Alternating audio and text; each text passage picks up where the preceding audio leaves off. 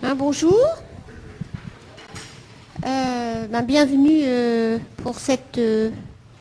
nouvelle session de ce cours qui a évolué depuis sa création à Sciences Po. Ce cours que nous conduisons Claude Henry, économiste, Corinne Lepage, avocate et juriste, et moi-même, Laurence Tubiana, donc a déjà quelques années derrière lui. Et, cette année, c'est une année de transformation de ce cours. Et je suis euh, contente avec ce nouveau groupe euh, d'aller euh, dans une direction un peu différente de ce que nous avons emprunté les années passées. Je vais tout d'abord vous expliquer le fil général, l'orientation de ce cours, qui fait l'objet de conférences auxquelles vous êtes déjà inscrits, je vais vous expliquer aussi euh, les modalités d'évaluation, bien sûr, et de travail. Et euh, François Gémen, qui est le pilier de ce cours et qui se coordonne aussi euh, avec toute l'équipe des trois maîtres de conférence qui sont là, et Thierry Hommel qui n'est pas encore là, qui ne sera pas là cet après-midi. et donc on a toute une équipe qui va essayer de vous conduire euh, à travers cette réflexion sur euh, ce que nous avons appelé cette année le changement global, l'analyse du changement global et les politiques de développement durable. Alors, euh, j'ai vu que, pour l'instant, encore une fois, dans le programme scolaire de Sciences Po, ce cours est intitulé à son vieux nom. Et son nom ancien était un cours donc sur les grands risques, une perspective politique, économique et scientifique de ces grands risques qu'encourt la planète. Et cette année, euh, nous avons modifié assez profondément euh, le déroulement de ce cours pour euh, l'appeler justement à analyser ce qu'on appelle le changement global, qui est lié aux nombreuses interférences humaines avec les écosystèmes et la nature. Ce cours vise à expliquer l'ampleur de ce changement que nous contribuons à induire et vise aussi à comprendre pourquoi un changement de trajectoire du modèle de développement est absolument indispensable. Dans ce cours également, nous allons essayer de comprendre quelles sont les conditions de ce changement, quel est l'horizon temporel de ce changement, combien avons-nous de temps pour agir, pour changer, avant ce que pourrait considérer comme une annonce des catastrophes. Et, donc, euh, par ce biais, euh, vous le voyez, nous sommes passés d'une analyse des risques et de la gouvernance des risques à une analyse qui euh, met au cœur de la réflexion la question des modèles de développement économique et politique qui sont aujourd'hui, sinon homogènes, ils ne le sont évidemment pas à l'échelle mondiale, mais qui convergent vers une utilisation instrumentale et excessive des ressources naturelles. Donc la philosophie de ce cours a un peu changé, puisque nous voulons mettre l'accent au fond sur euh, les réponses d'une certaine manière à ce, aux risques que nous faisons euh, courir à l'écosystème global qu'est la planète, mais aussi aux risques que nous nous faisons courir à nous-mêmes comme espèces, parmi d'autres espèces, et euh, cette question du changement global, c'est la question de savoir comment l'espèce humaine euh, peut répondre euh, aux, risques qu'elle a elle-même générés ou contribué à générer. Et c'est pour ça que nous allons plonger, en tout cas, dans les références historiques pour se demander qu'est-ce qu'on a comme outil intellectuel pour penser ces réponses aux risques et cette représentation du risque. Cette année aussi, je, souhaiterais euh, que le cours magistral se divise au, fond en, deux séquences. Une première séquence où euh, on est plutôt dans l'ordre de la, transmission d'un certain nombre de, concepts essentiels, et une deuxième partie où, certes, nous allons aussi contribuer, surtout pour les premières séances, à, vous apporter des contenus, mais où euh, la règle devrait être davantage de débat entre nous, de discussion, euh, je vous expliquerai un peu comment cela va se passer pour cette première séance, mais euh, j'essaierai, dans la mesure du possible, de mobiliser soit des témoins extérieurs, soit tout simplement un moment politique ou des, outils euh, d'illustration et, François Gémen, dans, ce, dans cette, cette, partie particulière de la séquence, a de nombreuses idées qu'il mettra en place dès cette séance, mais aussi dès la séance suivante. Donc une évolution de la philosophie de cet enseignement. C'est un enseignement magistral, certes, mais pour lequel je souhaiterais que nous ayons un espace important de débat. C'est un enseignement fortement articulé avec des conférences qui, elles, vont aller dans l'approfondissement, bien sûr, des concepts que nous allons évoquer ici, mais aussi des cas, des études plus spécifiques. Il y a toute une série de facettes de ce changement global que je n'aurai pas le temps ou que Claude Henry et Corinne Lepage n'auront pas le temps de développer ensemble avec vous, et qu'il faudra donc euh, analyser euh, dans les conférences où vous aurez euh, le temps de regarder tel ou tel aspect des problèmes, que ce soit ceux de la démographie, on va évoquer la question de la population aujourd'hui, mais que ce soit donc les questions de la démographie, les questions de l'eau, peut-être la question de la fertilité des sols. Ensemble, dans chaque conférence, vous déterminerez euh, euh, quels sont les cas de la santé publique mondiale et, des problèmes des pandémies, la question de l'impact du changement climatique, sur quelles questions vous, mettrez un peu plus l'accent pour comprendre la nature du changement qui est en train de s'opérer? Encore un mot peut-être avant de, plonger un peu dans le fil que, j'aimerais euh, dérouler devant vous. L'évaluation de ce cours, vous le savez, est pour partie liée à l'enseignement magistral. Il fait l'objet d'une épreuve sur table à la fin de l'année euh, qui comporte un, dossier euh, qui vous est remis en séance qui traite d'une des questions qu'on aura évoquées ensemble et pour lequel, sur lequel on vous pose quelques questions.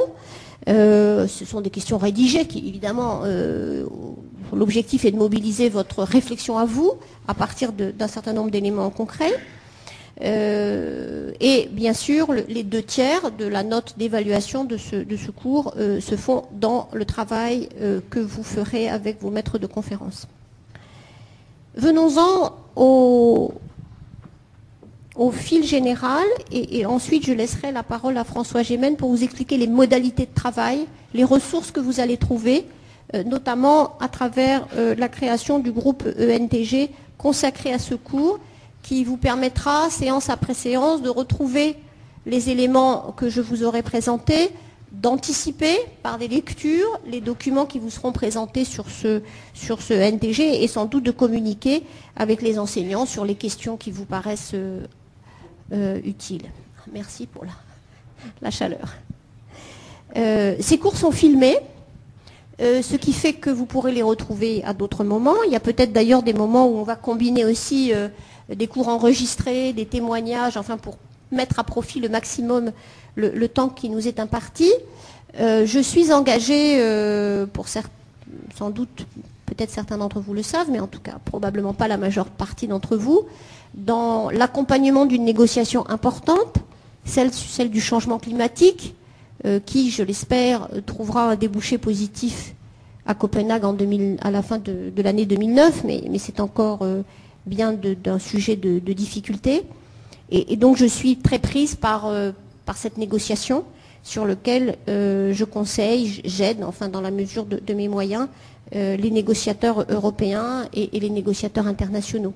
Et donc certaines séances, en tout cas, notamment le mois de décembre, euh, je communiquerai avec vous euh, sur le NTG depuis euh, Poznan, qui est une ville en Pologne où l'une des étapes importantes de la négociation aura lieu. Venons-en à notre fil. Alors il va être un petit peu bouleversé du point de vue de l'ordonnancement des séances et peut-être je vais laisser la parole à François rapidement. Mais l'idée est de partir de, l'idée et de la notion de limite euh, pour comprendre, euh, quand on parle de changement global, de quoi parle-t-on? On parle de cette place de la nature et des ressources naturelles et de l'émergence de la notion de limite qui n'est pas nouvelle, on la trouve bien développée chez les économistes du 19e siècle. Euh, et c'est cette notion de limite qui vient de nouveau, qui est chaque fois contestée, euh, nous en avons de très beaux exemples sur la question des ressources pétrolières. On parle sans arrêt du moment où on va avoir atteint euh, le maximum de la production et où on va se trouver devant une rareté physique le, mur indépassable de la disparition du pétrole, eh bien cette question des limites des ressources naturelles, elle est permanente, en tout cas depuis plus de deux siècles, et on la retrouve régulièrement dans le débat économique et régulièrement les différentes pensées de l'économie ont euh, récusé cette notion de limite. Donc on va démarrer de cette notion de limite qui est étroitement liée à la notion de la, question de la croissance de la population, mais aussi de la vision de la nature comme une vision instrumentale de la nature, la nature au service de l'activité humaine. Et dès cette séance, nous verrons qu'il n'y a pas qu'une seule manière de penser ce rapport à la nature, il y a d'autres manières de penser et de se penser non plus une société utilisant la nature comme un capital, mais des sociétés humaines au milieu d'autres sociétés, euh, au milieu d'autres espèces, dans l'écosystème global qu'est la Terre. Et nous verrons euh, dans, le débat philosophique quelle place cette réflexion de l'homme au sein de la nature, et non pas l'homme qui surplombe la nature, quelle est la, place des pensées euh, dans ce domaine. Donc on va réfléchir sur les limites et on va réfléchir aussi sur la question ben, des, manières de gérer, comment est-ce que les premières réponses de gestion de ces limites ont été euh, évoquées, et ce sera notre deuxième séance. Ensuite, on va prendre un certain nombre d'exemples, la question du changement climatique, la question de la biodiversité, et si Corinne Lepage en est d'accord, et j'attends son, feu vert, la question des ressources marines, de la pollution des mers et de la pêche, pour euh, donner un peu une métrique, une évaluation, essayer de donner des éléments concrets sur ces questions du, changement global. Donc on aura une deuxième partie, enfin une partie de ce cours où nous allons euh, regarder quelles sont les dimensions de ce changement, comment il se matérialise, comment on peut l'observer à travers, encore une fois, la question du changement climatique, la question de la biodiversité et les risques encourus par les formes de réponse comme celle de l'énergie nucléaire. Ensuite, euh, on va essayer de rassembler tout ça en se disant, bon, au fond, quand on parle de changement, qu'est-ce que ça veut dire globalement En termes de démographie, en termes d'eau, en termes de fertilité des sols, et donc de, concurrence entre l'agriculture et l'énergie, par exemple, euh, pour vous donner une idée des, grands enjeux et de leur horizon temporel pour chacun d'entre eux. Et on verra se préciser euh, pourquoi couramment aujourd'hui on, se dit qu'il nous faut, on a 10 ans pour sauver le monde, on a 10 ans pour changer, pour infléchir durablement les trajectoires de développement si on ne veut pas euh, se confronter à ce mur, notamment du changement climatique, avec tous ses impacts en matière de raréfaction des ressources en eau, en matière de, développement des, maladies, en matière de, catastrophes naturelles. Alors, on aura fait à ce moment-là à peu près la moitié de notre parcours et on va se diriger vers euh, les problèmes de réponse, enfin ou les aspects des réponses. Et donc, euh, les années passées, euh, on, va le refaire aussi cette année, on a plutôt mis l'accent sur les outils à la disposition des gouvernements pour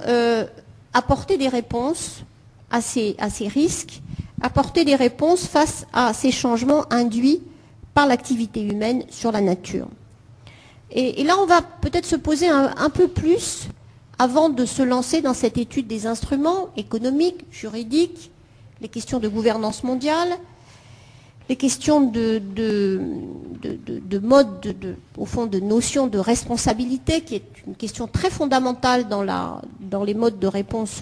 parce qu'il faut éclaircir les responsabilités pour savoir qui doit agir et pourquoi faire.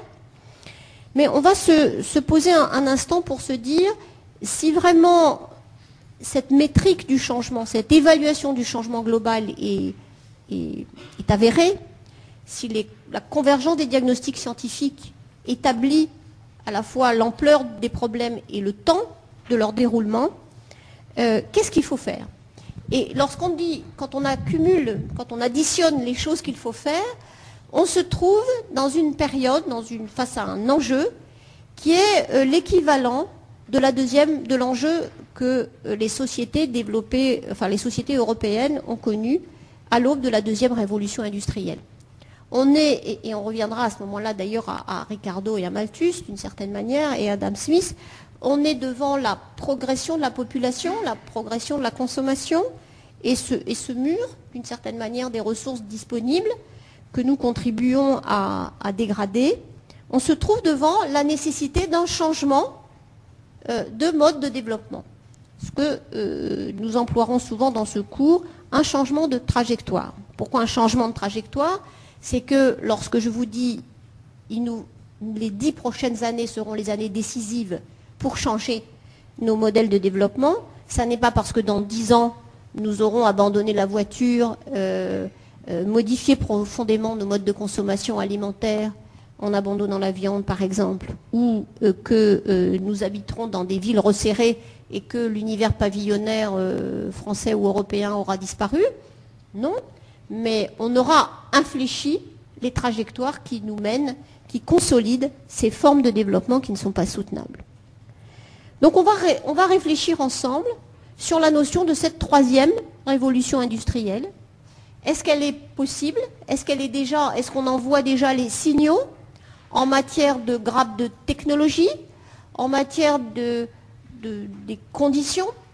économiques, politiques et sociales de ce changement? Si on regarde le passé, que ce soit la première révolution agricole, celle-là,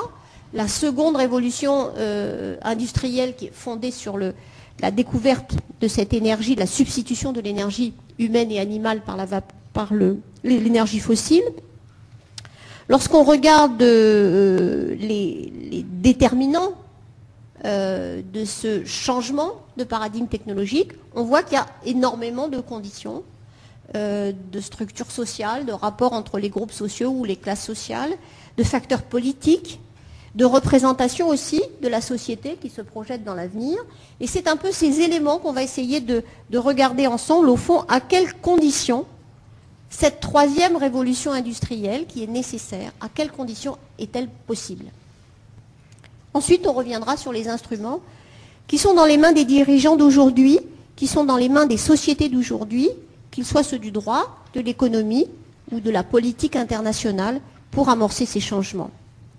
Je dois dire que, et on le voit, euh, il est sûrement aujourd'hui, quand on regarde le passé, et on se penchera aussi sur le passé, sur la manière dont cette seconde révolution industrielle est, advenue, euh, évidemment, on se rendra compte que c'est toute une série d'acteurs, toute une série de, mécanismes qui sont en jeu. Et ça n'est pas de la décision de quelques-uns, euh, si puissant soit-il, euh, ça n'est pas seulement un problème des élites politiques ou des élites économiques, c'est un problème beaucoup plus large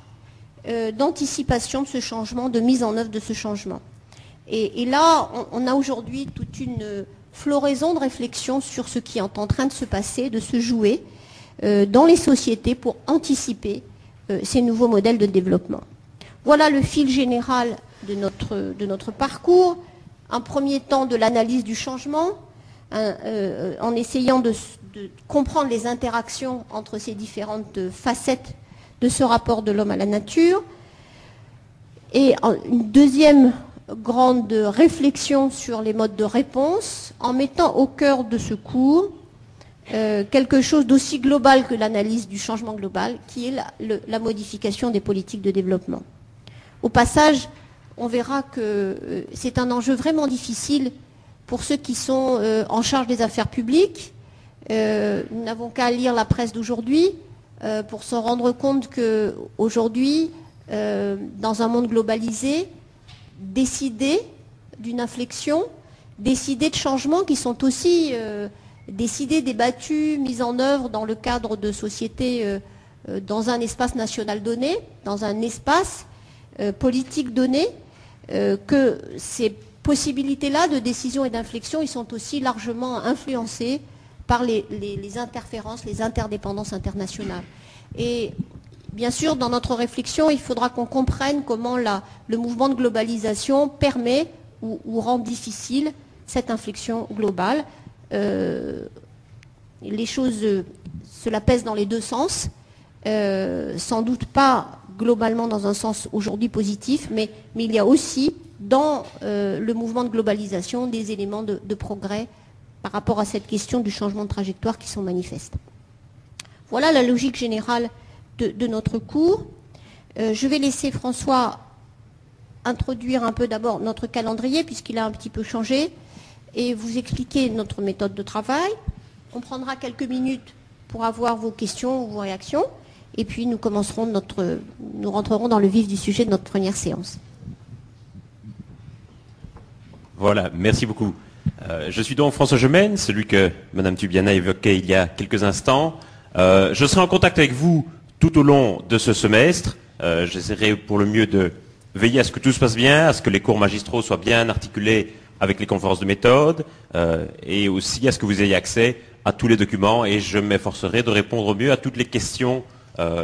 plutôt pratiques ou en tout cas les questions d'organisation que vous pourriez vous poser quant au cours. Je vais prendre cinq minutes avant que nous n'entrions dans le vif du sujet pour vous parler d'une part du calendrier des séances, d'autre part de l'outil ENTG que nous allons utiliser intensivement, et troisièmement de ce qu'on appelle les e-cours, donc euh, les cours en ligne, puisque vous savez que cette séance est filmée. Euh, je commence donc par le calendrier qui s'affiche euh, derrière moi.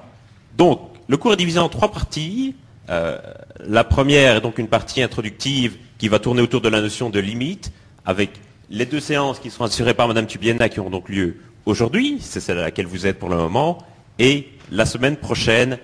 à la même heure. Ensuite, nous arrivons dans la deuxième partie du cours qui concerne euh, les données du changement global, euh, avec une première séance sur le changement climatique qui sera assurée par Madame Tubiana et par Claude Henry, puis une séance sur la question des mers et des océans qui sera assurée par Corinne Lepage. Ensuite, une deuxième séance sur le changement climatique qui cette fois-ci examinera les moyens dont on peut répondre et dont on peut lutter euh, contre le changement climatique, qui sera assurée par euh, Madame Tubiana le 4 novembre. Puis une question sur euh, l'énergie nucléaire et, les risques et opportunités qu'elle présente, qui sera assurée par Claude Henry le 18 novembre. Une séance sur la biodiversité le 25 novembre. Et enfin, une séance euh, qui conclura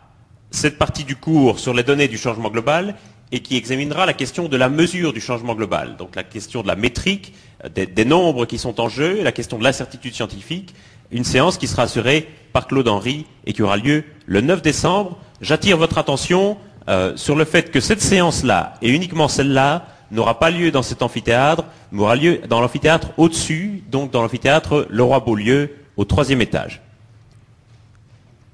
Et puis alors, nous entrerons dans la troisième partie du cours qui examinera donc les, stratégies, les outils de développement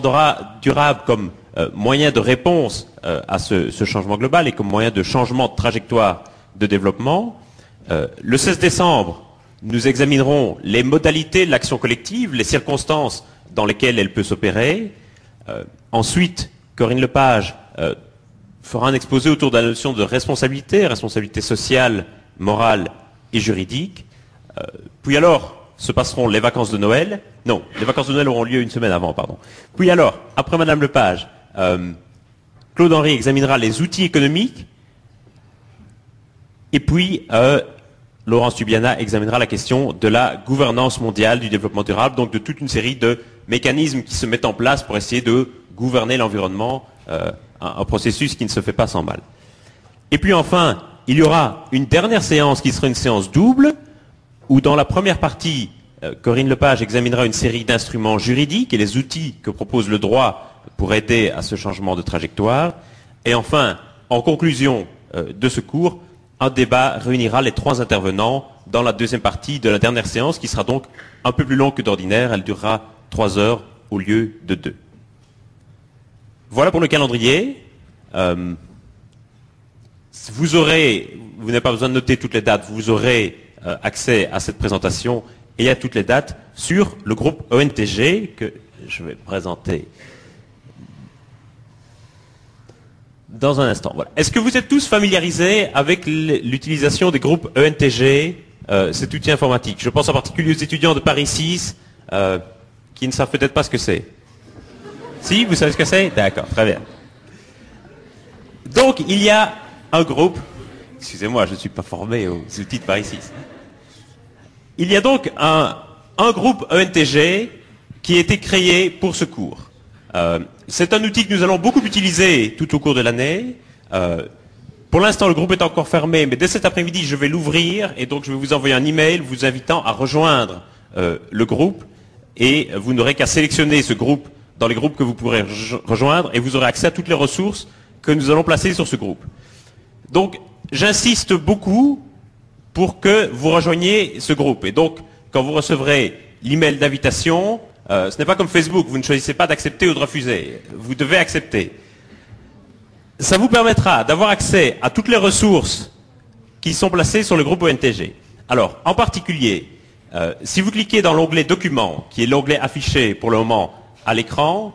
vous allez voir apparaître les 14 séances. Et pour chacune de ces séances, vous allez trouver, donc je vais prendre peut-être la séance numéro 1. Si vous cliquez par exemple sur la séance d'aujourd'hui, vous allez avoir d'une part la présentation PowerPoint de la séance qui vous permettra de la revoir à tout moment et d'avoir une base et un fil conducteur euh, de l'exposé de l'intervenant. Vous aurez également ici dans les sous-onglets une série de textes et de lectures qui vous permettront d'aller plus loin ou qui vous permettront par exemple de euh, d'avoir une base et en tout cas un, un, fondement de littérature par rapport à l'exposé. Donc si vous regardez aujourd'hui euh, le cours, tous les économistes et tous les auteurs qui seront abordés par Madame Tubiana pendant la séance, vous avez accès directement sur le groupe ONTG à tous les textes fondateurs de ces auteurs, ce qui vous permet d'aller plus loin, de mieux comprendre ou de développer. Toutes ces lectures ne sont évidemment pas des lectures imposées, mais ce sont toute une série de ressources euh, qui pourront vous aider. Vous avez, dans une deuxième catégorie, non pas les textes originaux, mais une série de commentaires et d'analyses de ces textes, qui peuvent encore une fois vous aider. Dans un troisième onglet, vous trouverez les documents qui se réfèrent à la partie plus interactive du cours que Mme Tubiana a évoqué tout à l'heure. Donc, vous verrez que dans la deuxième partie du cours, nous allons avoir une partie plus interactive qui présentera des documents ou qui reviendra sur un épisode politique en particulier. Aujourd'hui, nous allons revenir sur la controverse entre Rousseau et Voltaire à l'occasion du tremblement de terre de Lisbonne. Eh bien, vous trouverez dans cette catégorie une série de documents qui vous permettront de mieux comprendre et d'aller plus loin. Et puis enfin, un quatrième sous-onglet vous présentera une série d'illustrations euh, qui peuvent toujours être utiles ou qui peuvent vous servir pour des exposés, euh, notamment lors des conférences de méthode. Voilà donc pour la partie euh, documents. Vous verrez que pour l'instant, il n'y a encore que la première et la deuxième séance qui sont remplies, mais c'est un, groupe qui va donc se nourrir et se construire au fil des séances. De la même façon, si vous trouvez d'aventure un document qui vous semble pertinent pour le cours, n'hésitez pas à me l'envoyer et je serai heureux de le charger sur la page. Autre page qui n'est pas encore construite, mais que nous allons utiliser, c'est la page agenda. Où vous allez pouvoir trouver le calendrier de toutes les séances, euh, de façon à ce que vous ne deviez pas recopier la présentation que je viens de faire, mais à ce que vous l'ayez euh, sous les yeux en permanence. Et enfin, une dernière catégorie que nous allons utiliser, c'est la page forum. Euh, si vous avez des questions sur l'organisation du cours, des éléments que vous n'avez pas bien compris, je vous invite à poser ces questions sur le forum, de manière à ce que les réponses puissent bénéficier à tous les étudiants. Donc j'irai régulièrement consulter le forum. Euh, je m'efforcerai de répondre aux questions auxquelles je peux répondre et d'aller voir Madame Tubiana pour qu'elle réponde aux questions auxquelles je ne pourrai pas répondre. Et donc on postera les réponses sur le forum, ce qui vous permettra à tous euh, d'y avoir accès. Voilà pour le groupe ONTG. Question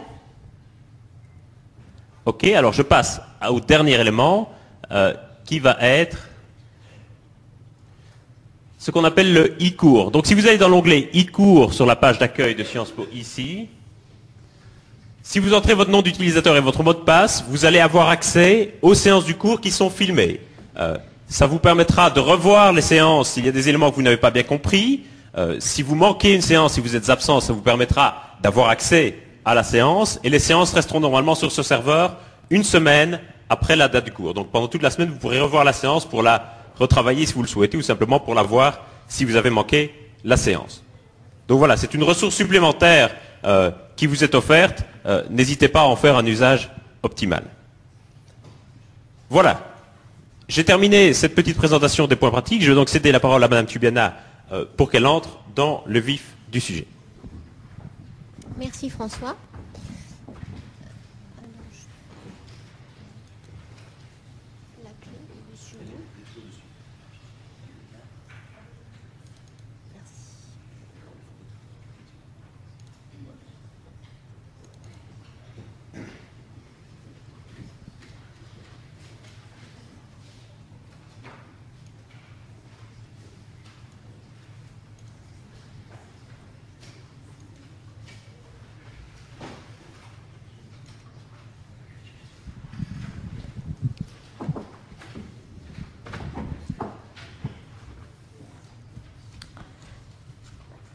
Je vais donc aborder notre première séance euh, autour de, au fond, de deux grandes idées qui vont structurer euh, la première partie de, cette séance pendant notre première heure, et qui est l'idée qu'au fond, en tout cas pendant tout le 19e siècle, euh, et sauf un aperçu, enfin une évolution de la pensée, notamment de John Stuart Mill, les penseurs économistes ont pensé la nature comme une ressource à disposition des hommes, de l'activité humaine, euh, et une base économique pour l'activité humaine. Donc, premier élément, euh, c'est une approche économique. Et, cette approche économique qui va nous amener de l'idée de nature à l'idée d'environnement, elle intègre, parce qu'il s'agit d'une ressource productive, euh, la notion de limite euh, qui va rester une constante euh, de cette réflexion sur euh, l'environnement. Et si nous n'avions pas déjà repris cette notion de limite, nous n'aurions pas aujourd'hui, à travers, au fond, tous les travaux qui essaient de documenter cette question de limite, l'idée que, certes, il y a encore la majorité des courants de pensée économique qui considèrent la nature comme une ressource, donc qui ont une vision instrumentale de la nature. Mais même en ayant une approche instrumentale de la nature, se pose la question de l'état de cette force productive, euh, de, son, euh, de son caractère fini ou infini, qui introduit aux préoccupations d'environnement et à l'idée que les ressources naturelles sont finies et que, du coup il faut penser ses limites. Alors c'est important parce que euh, c'est un débat qu'on retrouve euh, dans différents, euh, moments de la pensée économique, y compris du XXe siècle. Cette, semaine, je, vais me tourner vers les fondements de ce qui s'est passé dans la pensée économique du XIXe, qui marque encore très considérablement notre manière de voir. Mais on, le verra, à travers cette notion de limite, c'est cette question qui va ensuite euh, développer les réflexions qu'on retrouvera euh, autour du Club de Rome et l'idée qu'il y a une limite à la croissance, euh, sur l'idée du besoin de décroissance, par exemple, que nous retrouvons aussi dans une série de, penseurs ou de réflexions, ou bien sur l'idée de conserver le patrimoine naturel comme, avec l'idée qu'il faut conserver euh, des ressources, notamment pour les générations futures. Donc il y a beaucoup de choses dont on parle aujourd'hui, celle de l'équité euh, vis-à-vis des générations futures, la transmission du patrimoine, l'idée que euh, le monde est fini, on a une seule planète, certes, depuis qu'on la voit depuis l'espace, mais surtout les, ressources dont, dispose cette planète sont finies. Euh, et que euh, c'est avec ces deux contraintes, l'unicité, mais aussi euh, la limite, qu'il faut que nous réfléchissions. je vous renvoie aussi aux propos de, Gandhi, analysant le développement industriel de l'Angleterre et disant pour se développer comme l'Angleterre. L'Angleterre a eu besoin d'une moitié de planète, pour des ressources de la moitié de la planète pour se développer. Combien de planètes faudrait-il à l'Inde pour se développer? Gandhi ouvre la question. Euh, on est donc dans la perception de la, limite parce que nous sommes, euh, au fond, conscrits, on est limité à cette planète, d'une part, et qu'elle-même, euh, les, ressources qu'elle nous procure sont limitées, est évidemment dans la réflexion considérable de ce qui va fonder aujourd'hui l'économie de l'environnement et la pensée de l'environnement. Donc qu'est-ce qui se passe euh, Comment est-ce que la nature rentre dans le débat de l'économie euh, au XIXe siècle et, on a choisi de vous présenter quatre grands auteurs, euh, Jean-Baptiste Say, Thomas Malthus, David Ricardo, John Stuart Mill, qui chacun d'abord se parlent, notamment il y a un grand débat entre Ricardo, David Ricardo et Malthus sur euh, la manière d'essayer de donner une version euh, théorique, enfin une théorie du système économique et de traiter cette question de, la nature. et donc, il y a un débat au, XIXe siècle pour savoir comment, comment est-ce qu'on peut comprendre ce, rapport entre l'homme et la nature. Je, rappelle, et on le viendra tout à l'heure quand on va aborder dans la deuxième séance, dans la deuxième partie de la séquence, les visions plus philosophiques, euh, que c'est aussi au XIXe siècle qu'un courant très puissant euh, de conservation euh, des ressources naturelles, notamment à travers la création des grands parcs nationaux aux États-Unis, mais aussi en Europe, que de la même manière que les économistes vont penser à la nature comme un outil de production, il va y avoir des courants de pensée qui vont placer la nature comme, un, bien, une, non pas comme une ressource, mais comme une entité euh, qu'il faut conserver parce que tout simplement, elle n'a pas été créée par la main de l'homme, mais, elle est euh, un, cadeau, un, présent euh, dans, un univers marqué par, la religion et, et le fait que l'homme ne doit pas toucher euh, à la création divine.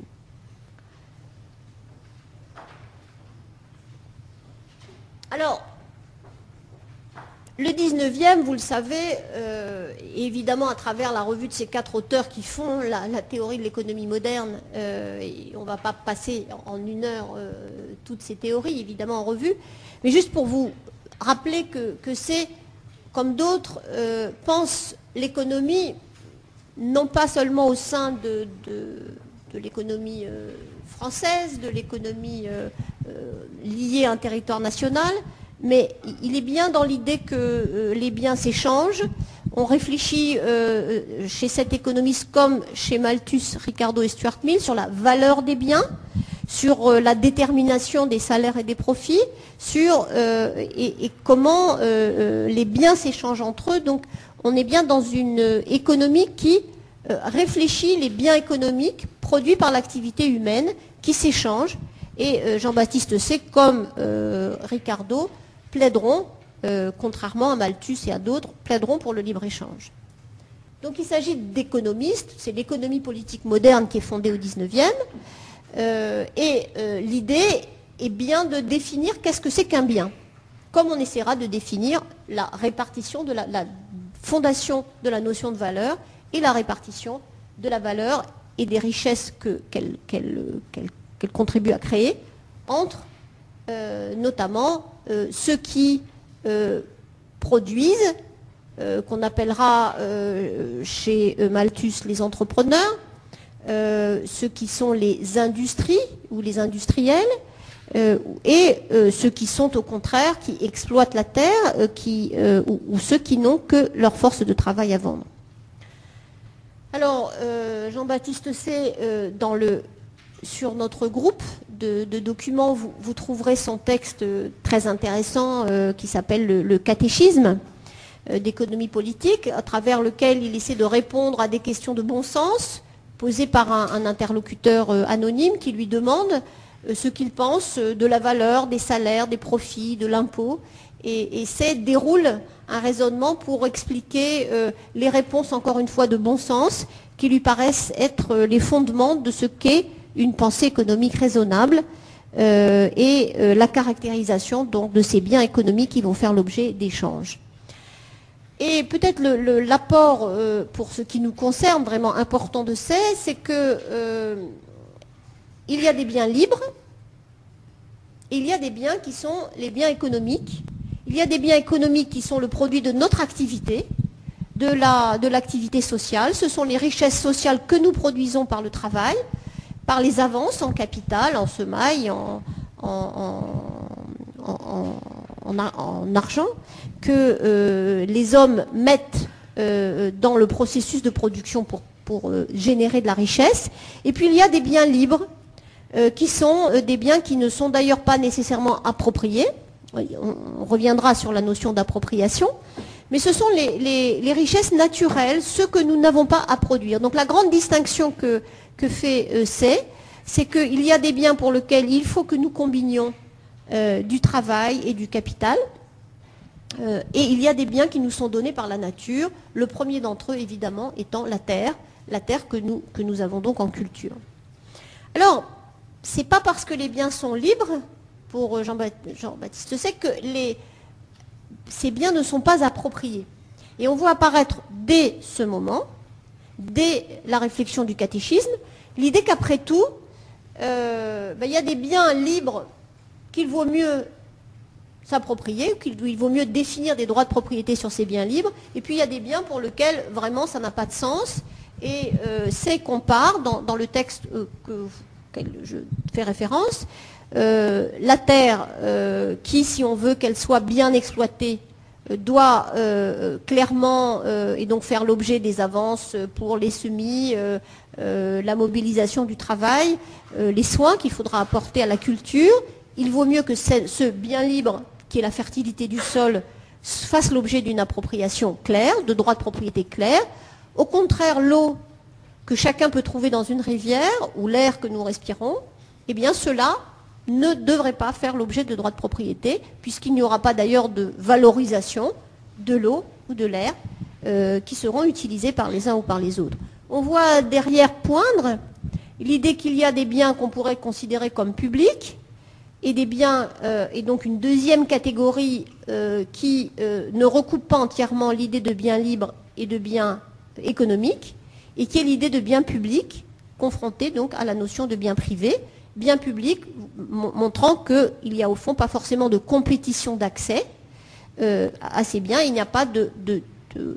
consommation qui puisse les épuiser. Et alors, ce qu'il y a d'important, c'est que déjà, euh, on, regarde à travers ces l'idée que euh, ces biens libres donc, sont ce que nous donne la nature, euh, mais il y a une importance quand même dans la quantité de ces biens. Évidemment, les terres plus fertiles, les mieux placées, sont plus intéressantes à cultiver que celles qui sont dans des espaces plus difficiles, où la fertilité du sol est moins bonne. Euh, et donc, il y a une question de quantité de ces ressources, de qualité de ces ressources, euh, mais on est là euh, devant quelque chose qui est une vision de la nature comme un des, comme une des moyens de production de l'activité humaine, où la question simplement se pose de savoir si on est en libre accès ou en accès contrôlé par rapport à ces biens. On reviendra sur cette réflexion de C bien plus tard, lorsque on va réfléchir sur ce qu'on va appeler la tragédie des communs, et lorsqu'on va se dire qu'au fond, euh, le fait que les biens, ces biens libres, euh, donnés par la nature, qui sont essentiels, on le voit évidemment, on va le voir de façon croissante au fur et à mesure que l'industrialisation progresse, eh bien on va avoir besoin de savoir si ces biens libres doivent rester libres ou si, pour être entretenus, comme la fertilité du sol, euh, pour, être, pour faire l'objet d'un usage efficace, il faut éventuellement qu'ils fassent l'objet de formes d'appropriation. Donc dans ces, il y a déjà par sa, spécification des biens, l'idée tout de même qu'on va aussi retrouver chez les économistes aujourd'hui modernes, que les biens fournis par la nature ne sont pas du tout comme les autres, qu'ils ont un caractère particulier, c'est qu'ils ne sont pas, tout d'abord, ils ne sont pas créés par les hommes. Mais c'est vrai aussi que euh, à aucun moment C ne se pose le problème de euh, la qualité de ces biens, il ne se pose pas le problème de la surexploitation des sols par exemple, et euh, il se pose simplement la question de la quantité des ressources disponibles qui est fournie par la nature. Alors, il y a un autre économiste qui va modérer ou préciser ce, jugement, qui est Thomas Malthus, qui, euh, à la même période, s'intéresse à cette question des ressources naturelles et qui essaie de styliser euh, l'évolution de l'économie en se disant qu'au fond, il y, a, deux grands facteurs euh, qui sont importants à considérer, c'est la population et la nourriture. Alors, et vous le verrez dans, l'article que je vous vraiment que je vous conseille de lire de, George Stigler, qui euh, euh, explique dans un degré de détail déjà euh, raisonnable la théorie des rendements décroissants de Ricardo, sur lequel je vais revenir tout à l'heure. Mais il fait une présentation des fondements de la pensée de Malthus. Et dans la pensée de Malthus, et ce que relève Stigler de façon tout à fait intéressante, c'est que Malthus essaie de faire passer un message sur la limite Et en, essayant de créer sa loi sur la croissance de la population comparée aux potentialités de la croissance euh, alimentaire, de la croissance de la production agricole, eh bien, il cherche, en stylisant les faits et, en falsifiant en, réalité les résultats statistiques, euh, à faire passer un message sur cette notion de limite. Et au fond, quand on projette un peu la manière euh, de s'y prendre de Malthus aux messages qui sont aujourd'hui portés sur les, grands risques environnementaux, sur les limites, on voit que l'effet de communication, il est déjà au XIXe siècle très présent pour expliquer comment euh, il faut effectivement euh, prendre des mesures pour rendre un équilibre entre les ressources offertes par la nature et l'activité humaine. Alors, euh, de façon euh, euh, amusante, Malthus dit au fond, il y, a, deux principes, et Stigler les résume, il y a deux postulats. D'une part, la nourriture est nécessaire à l'existence de l'homme. D'autre part, la passion entre les sexes est nécessaire et va durer. on ne peut pas penser qu'elle va diminuer avec les siècles. Donc, on a deux invariants. On a besoin de la nourriture et on a besoin, on constate, cette permanence et cette nécessité de la passion entre les sexes. L'idée que nous avons besoin de produire de la nourriture et que, et que nous dépendons de cette nourriture et qu'il euh, y a donc un objectif de, reproduction qui est non pas en soi-même, mais qui est lié à cette passion dont, parle Malthus entre les sexes. Alors ces deux fondements, dit-il, font que le problème c'est que le pouvoir de la population, il est infiniment plus grand que le pouvoir de la terre de nourrir euh, les hommes qui sont, euh, qui sont sur cette terre, euh, et que c'est vrai, dit Malthus, pour la population humaine, mais c'est vrai aussi pour la population des végétaux ou la population des animaux. Il y a une infiniment plus grande tendance à se reproduire, à se développer en nombre, plutôt qu'à se maintenir et à maintenir la, subsistance de, de, cette croissance de la population. Et il formule sa célèbre loi, que beaucoup d'économistes contrediront par la suite. Eh bien, il y a une croissance d'un rythme, la population peut croître à un rythme géométrique, et euh, la nourriture, elle, ne peut croître qu'à un rythme arithmétique. Alors, je vous renvoie à cet article de Stigler sur euh, euh, les différentes critiques qui ont été apportées à ce calcul de Malthus, indépendamment évidemment de la question du progrès technique, bien sûr, y compris dans son siècle, les économistes vont, lui opposer. Mais ce qu'il y a d'intéressant, c'est d'une part le fait qu'il essaie de trouver euh, le rapport entre ces deux grandeurs, et d'autre part le fait qu'il euh, essaie de simplifier le message de manière à ce qu'on puisse le comprendre. Alors on puisse le comprendre pourquoi? C'est que, dit Malthus, de toute façon, c'est une limite. De la même manière que, nous parlons du pic pétrolier, Malthus parle d'un pic de nourriture, et qu'une fois qu'on l'a atteint, eh bien, euh, la croissance de la population continuant à s'effectuer, eh bien, qu'est-ce qui va se passer? Eh bien, c'est que les capacités de subsistance vont, régresser et qu'il y aura un ajustement qui va se faire par euh, l'appauvrissement, la malnutrition, donc la, contraction de la population, euh, même si Malthus envisage d'autres types de, de de balance, si on peut dire, d'équilibrage. Mais, dit Malthus, il y a peu à part euh, la misère euh, et l'appauvrissement de la population, et donc la faim, donc la malnutrition, il y a peu de chances d'obtenir cette contraction de la population,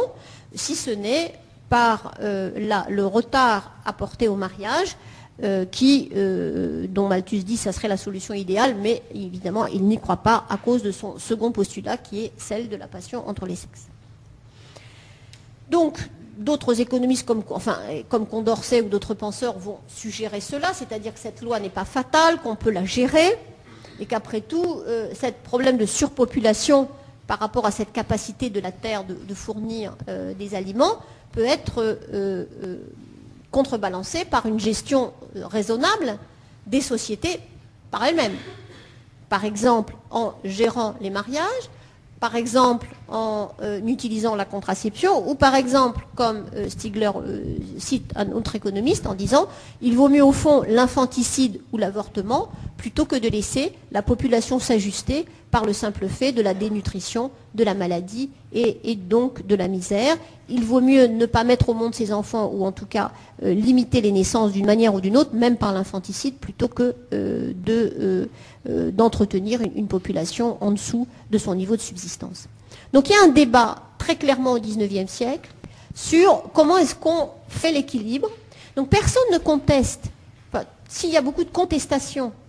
sur la justesse numérique euh, des lois euh, de Malthus. En revanche, il n'y a pas de contestation sur le fait qu'il y a vraiment un problème et qu'il y a bien un problème de gestion de la population par rapport à la question de la production de la nourriture. Et euh, quand Ricardo va entrer dans le débat en, réfléchissant sur la notion de rendement décroissant, il est, est conscient, il ne nie pas le problème qui est posé par Malthus et la manière dont il le soulève. Alors, vous le savez, dans le débat, euh, lorsqu'on parle de Malthus, on en parle toujours de façon ironique en montrant que euh, la vision malthusienne, c'est la vision de ceux qui sont contre le progrès économique, qui ne voient pas que les sociétés humaines sont capables de briser cette loi des reins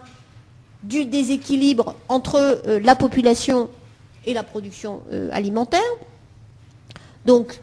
être qualifié de malthusien, et c'est être qualifié de, de rétrograde. Mais tout de même, on voit que euh, même décrié, Malthus continue à influencer, et d'une certaine manière à juste titre, même si son abstraction est, disons, trop grossière pour expliquer exactement comment se fait cet équilibre entre population et, on dirait aujourd'hui, écosystème, production des écosystèmes, euh, n'empêche qu'il met le doigt sur un point euh, important qui seront reprises dans des choses très, contemporaines. Euh, j'en cite ici trois. La théorie du club de Rome euh, sur les limites à la croissance, nous reviendrons là-dessus la semaine prochaine, qui a donc mobilisé un certain nombre de chercheurs du Massachusetts Institute of Technology dans la fin des années 60 et le début des années 70, pour essayer de modéliser cette idée de progression de la population et de la consommation, qui n'est plus seulement la subsistance alimentaire, mais tout ce, dont a besoin aujourd'hui un humain pour survivre, y compris dans ses consommations les plus luxueuses, et euh, la capacité de production de la planète en termes de ressources de matières premières. Donc il y a eu une première grande ricochet de la pensée de Malthus dans les théories du Club de Rome, elle aussi décriée à l'époque, en 1974 et après le premier choc pétrolier, euh, sous le prétexte de malthusien, mais qui, on l'a vu, a été particulièrement euh, prise en charge et réfléchie euh, par la Chine au lendemain d'une énorme famine qui va décimer la population chinoise, notamment pendant la longue marche, et qui est la politique de l'enfant unique décidée par le gouvernement chinois pour essayer d'ajuster l'évolution de la population chinoise euh, et euh, la capacité de la Chine à produire suffisamment de biens et suffisamment d'alimentation pour éviter à jamais les famines sur le continent. Alors cette politique de l'enfant unique, elle aussi, elle a été critiquée, euh, elle est toujours critiquée à de nombreux titres, sur l'idée qu'elle est autoritaire, que c'est évidemment une interférence très grande de l'État donc de l'appareil public, de l'État, du contrôle social jusque dans la vie des familles, euh, dans la vie des individus. C'est souvent une vision évidemment simplifiée, puisque notre vie individuelle, même dans des régimes libéraux, entre guillemets, comme les régimes européens, euh, cette vie sociale, cette vie familiale, elle est profondément aussi marquée par euh, les normes sociales qui sont aussi définies par les autorités, en partie par les autorités publiques. Mais il est intéressant de voir que cette politique de l'enfant unique aujourd'hui est un argument dans le débat que nous avons sur ces fameuses limites, débat international très présent. Lorsque nous discutons aujourd'hui au plan international des émissions de gaz à effet de serre, que nous ramenons les émissions de carbone, des équivalents carbone pour chaque habitant,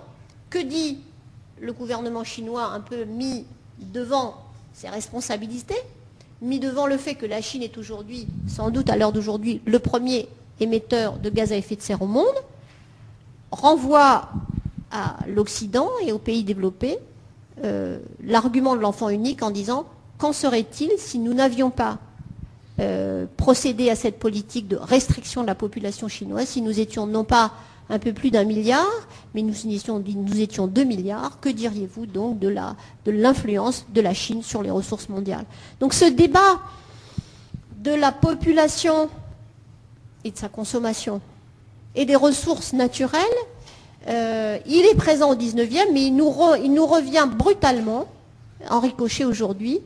dans ce début du 21e siècle, où vous le voyez, euh, il n'y a pas de jour où on ne parle pas des problèmes de concurrence sur l'accès aux matières premières, des problèmes de la limite, tant dans l'horizon temporel du changement que dans les limites physiques que l'on rencontre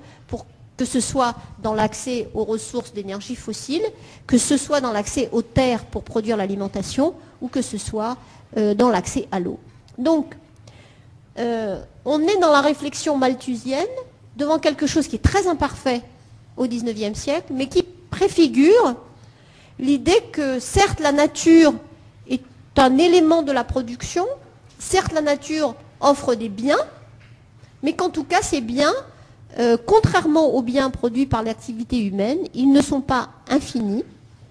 Et il y a donc un problème d'équilibre entre la population et sa consommation mondiale et les ressources de la planète. Dernier élément, ce concept de carrying capacity. Alors, vous le verrez, dans le mouvement environnemental, il y a plein de courants. Euh, on, va en visiter quelques-uns tout à l'heure. Euh, mais il y en a un en tout cas qui essaie de faire sentir, de faire passer le même message que Malthus, au fond. C'est-à-dire de trouver, non pas la loi des reins de la population et des ressources, mais pas très loin. Et vous trouvez deux notions que vous, je l'espère, vous, vous aurez le temps de travailler dans les conférences. L'une que je cite ici de carrying capacity et qui est très liée à la notion de ce qu'on appelle l'empreinte écologique pour faire sens, pour essayer de faire comprendre euh, aux sociétés humaines, alors là conçues comme un collectif, le fait qu'il y avait un problème d'équilibre entre la population et le niveau de consommation de cette population, qui n'est évidemment pas la même lorsqu'on prend la consommation individuelle d'un Indien, d'un Chinois ou d'un Américain, bien sûr. Mais que si on prolonge les tendances des consommations des uns et des autres, et que si on fait l'hypothèse euh, que chacun va rejoindre ce niveau de consommation en eau, en ressources fossiles, en espace qu'aujourd'hui consomme euh, un, habitant des États-Unis. On, se dit, bien sûr, si toute l'humanité consomme comme ça, c'est exactement la philosophie de la phrase de Gandhi, combien de planètes faut-il pour donner à manger, à vivre, à habiter, à se transporter cette population mondiale?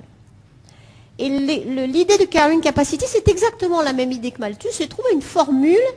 de communication pour qu'on comprenne qu'est-ce que c'est que cette limite.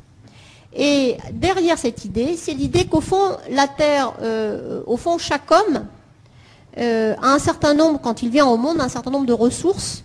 avec lesquelles il peut vivre, qu'on transforme en hectares dans le cadre de l'empreinte écologique. Et ces hectares de, vie, euh, eh bien, c'est ça qu'on a pour vivre il n'y en a pas plus que ça. Et que si on en consomme plus, on est en train de décapitaliser. Je reviendrai sur l'idée de capital naturel tout à l'heure.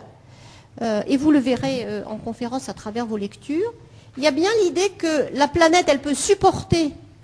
elle peut fournir un certain nombre de biens libres, comme dirait Jean-Baptiste C, dans une certaine limite, mais qu'au-delà, on est en train de décapitaliser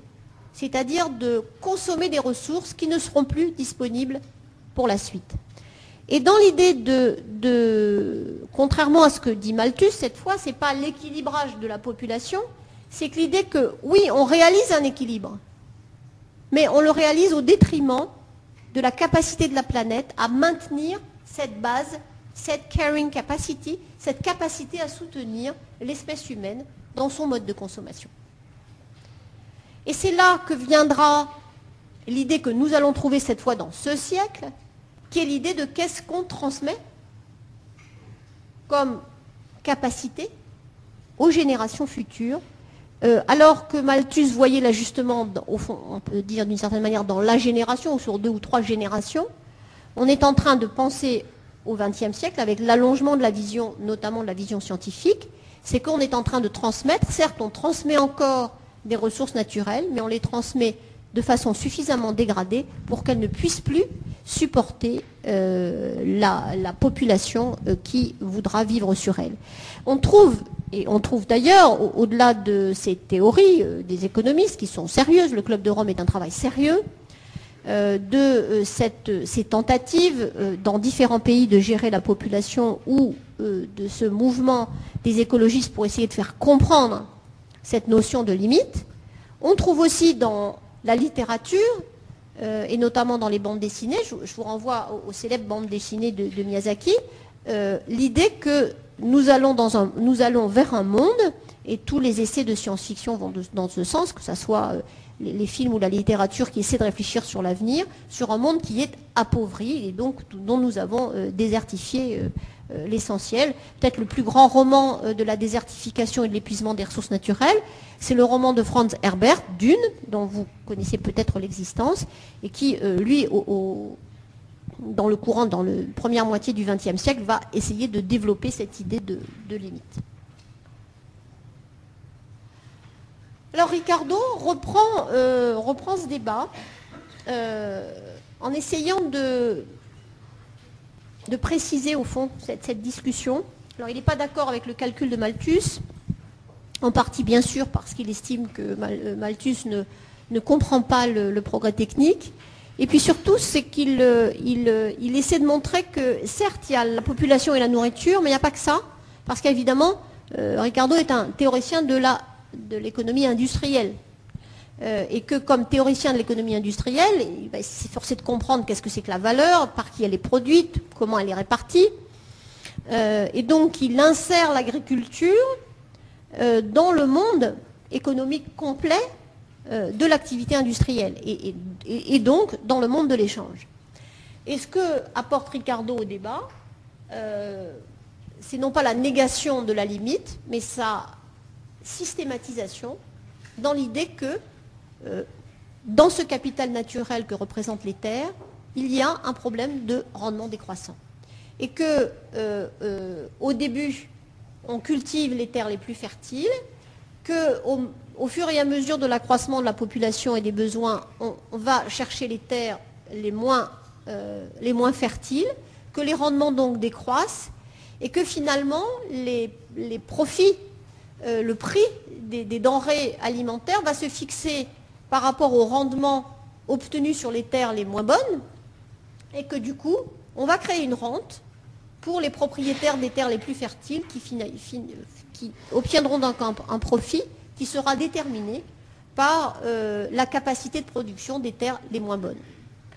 Et donc, à travers cette notion de rente, et, et, David Ricardo se positionne, alors Malthus se positionne par rapport à la gestion de la société, Ricardo se positionne par rapport à ceux qu'il considère produire de la richesse dans l'économie, et, euh, il essaie de montrer que, euh, en pratique, cette loi des rendements décroissants constitue une couche de rentiers, donc de gens qui n'ont rien à faire à part euh, mettre à profit le fait qu'ils ont un droit de propriété sur les terres les plus fertiles, sur ces biens libres appropriés par des propriétaires fonciers, et que finalement, eux vont prélever une partie de la richesse nationale qui serait mieux utilisée euh, par d'autres euh, activités humaines, notamment euh, le capital investi dans le développement de l'activité industrielle. Et donc chez Ricardo, mais j'y reviens pas parce que c'est toute une autre discussion que la nôtre,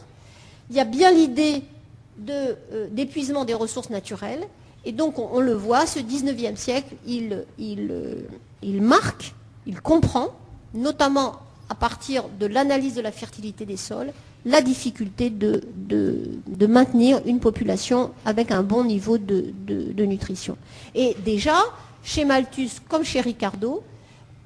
euh, se profile l'idée qu'une population bien nourrie, c'est une population euh, euh, de gens qui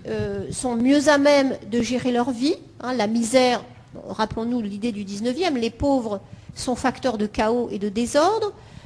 une couche des couches sociales qui, ont accès à une alimentation en quantité suffisante, euh, qui euh, peuvent euh, consacrer plus de moyens à se développer, produire plus, et aussi à, contribuer à l'ordre social. Donc il y a un enjeu aussi considérable à ajuster la production par rapport à la population dans l'idée d'un ordre harmonieux euh, d'un ordre social qui est d'autant plus important à garantir qu'il euh, se place dans tout le mouvement d'éviction de, la population rurale vers les villes. Ce qu'il y a aussi d'intéressant, c'est que Ricardo, en réfléchissant cela sur l'agriculture anglaise, va évidemment du coup, et pour des raisons un peu différentes de celles de, de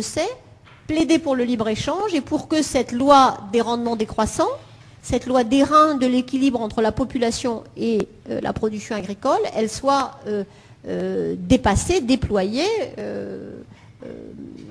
combattue par le fait d'aller chercher des terres fertiles ailleurs, là où elles sont encore en abondance, et donc de plaider pour le libre-échange et notamment la libre importation des blés en Angleterre. on connaît l'histoire ensuite de la discussion du libre-échange et du protectionnisme. Malthus, lui, il est plutôt du côté des protectionnistes et plutôt sur l'idée, en fait, ce qu'il faut, c'est une bonne gestion de la population,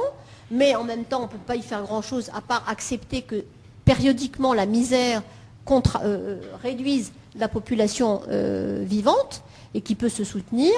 Ricardo lui dit non, il faut regarder le monde